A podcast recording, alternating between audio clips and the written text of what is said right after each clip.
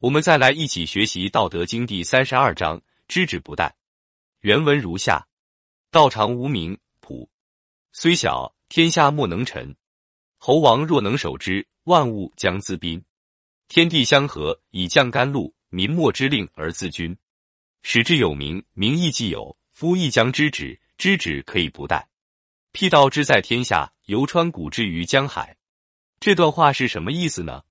有的也古文功底不是很好，可能听得有点糊涂，不过也没关系，我来跟你解释一下就明白了。大概意思是说，道始终都是无名而质朴的状态，虽然小的无法分辨，可是天下却没有谁能使他臣服的。诸侯君王若能遵守道的原则来治理天下，万物将会自然归从于他。天地间阴阳之气相合，就会降下润泽万物的甘露。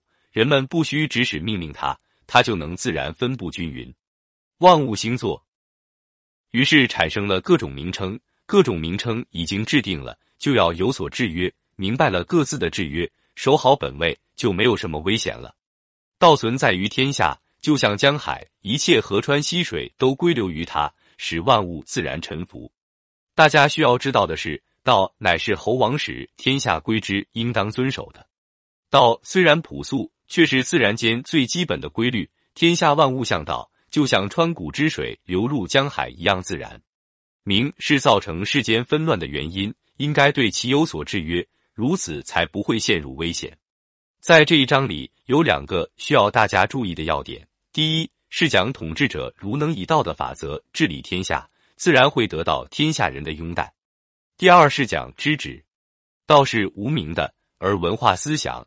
制度是有名的，对于文化思想的提倡，制度的运用用不要过分，要适可而止，这样才不至于出现危险。其实适可而止的原则，在我们的人生中是一条需要随时遵守的红线。在我多年来给顾客咨询的从业过程中，也是告诫过很多人。比如有个做炒普洱茶生意的朋友，在当年普洱茶价格最高的时候，我让他要见好就收。不要贪恋这个行业的高回报，但是他没有听得进去。其实他自己心里也清楚，这个行业已经是有很大的泡沫了。但是他内心深处会有一种盲目的自信，认为一切的局势都是在自己的掌控之中，认为当危险来临之前，自己能够提前感知，从而做出判断。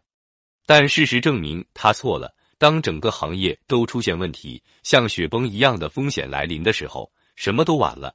所有的努力都于事无补了，最后自己多年来的心血、资金全部付之东流，这样惨痛的教训，真是让人心痛不已。所以我规劝大家，如果想来我这里算命，我给您的那些建议一定要听得进去，否则就失去了来我这里预测的意义了，对吧？毕竟大家找人算命预测，不就是为了趋吉避凶吗？